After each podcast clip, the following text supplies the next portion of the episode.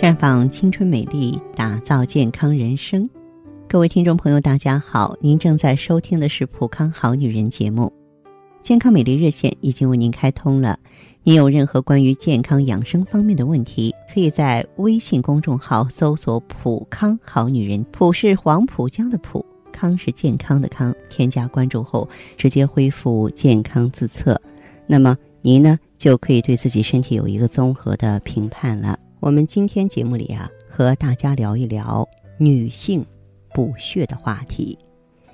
由于经孕、产乳这些生理时期呢，对血的消耗大，女性可以说是最容易贫血或者是血虚的人群了。中医里怎么说呢？说女子以血为本，而且不同时期补血方法各有侧重。我们先从幼儿期说起吧。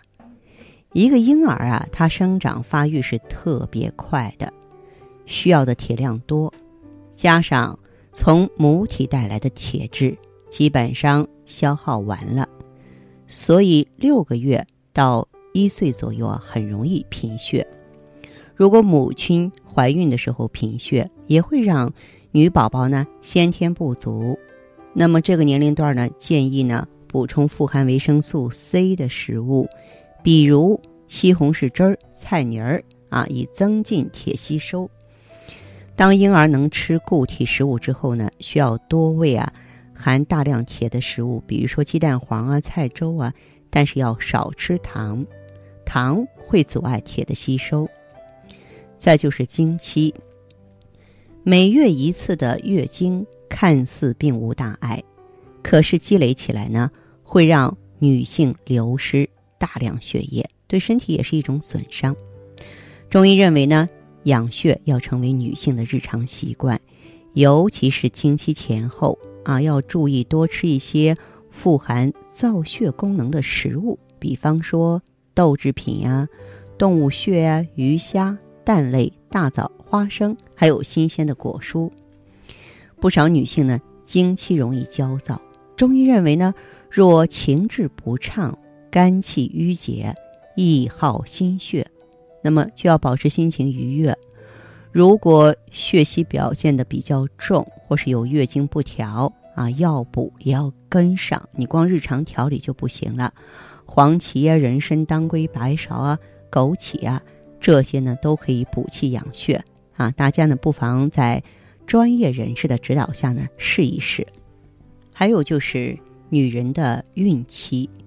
女性孕期是很容易贫血的，主要是因为怀孕之后啊，体内的血容量增大了，营养摄入呢也比以前多。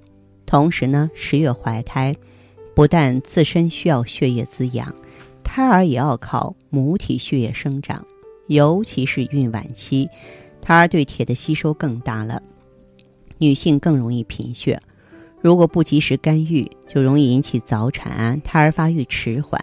因此，整个孕期都要补血，啊，除了平时啊多吃含铁的食物，呃，在这儿呢，也给大家推荐两款食疗方，一个就是黄芪炖母鸡，母鸡一只洗干净，与黄芪一同放入清水，加葱姜去腥炖一到两个小时，加适量的食盐调味即可。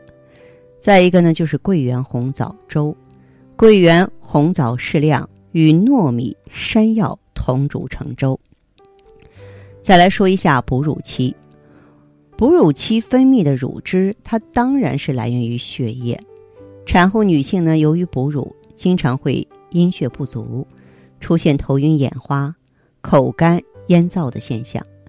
如果这个时期贫血，分泌的乳汁中含铁量就低，婴儿的口粮就会受影响。啊，所以这个阶段呢，也应该多用猪脊骨啊、鸭血啊、当归、黄芪啊，啊，包括红枣呢，来补血。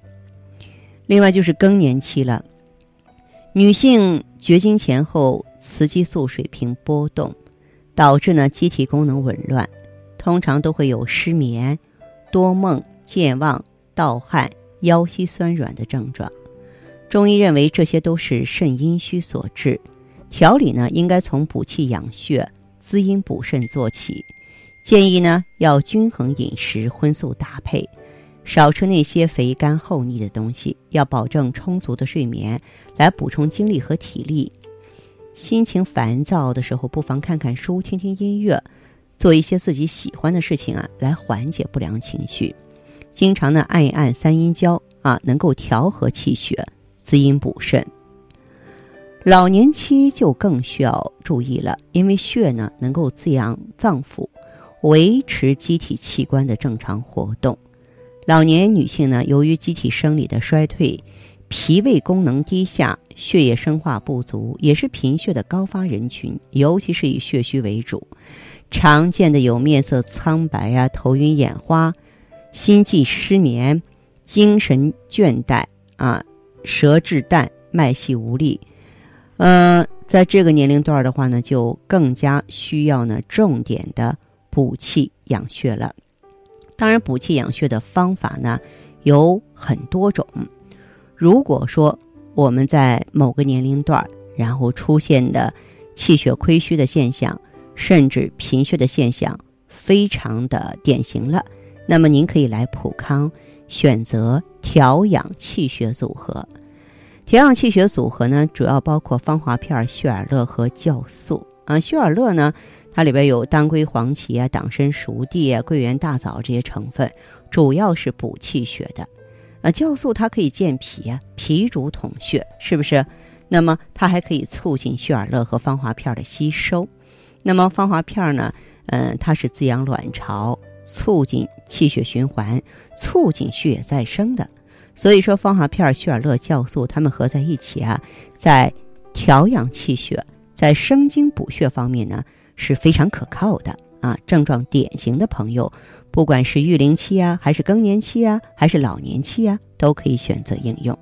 那好的，听众朋友，如果有任何问题想要咨询呢，可以加我的微信号啊，芳华老师啊，芳华老师的全拼，嗯，公众微信号呢是普康好女人。当然，你也可以直接拨打电话进行咨询，四零零零六零六五六八，四零零零六零六五六八。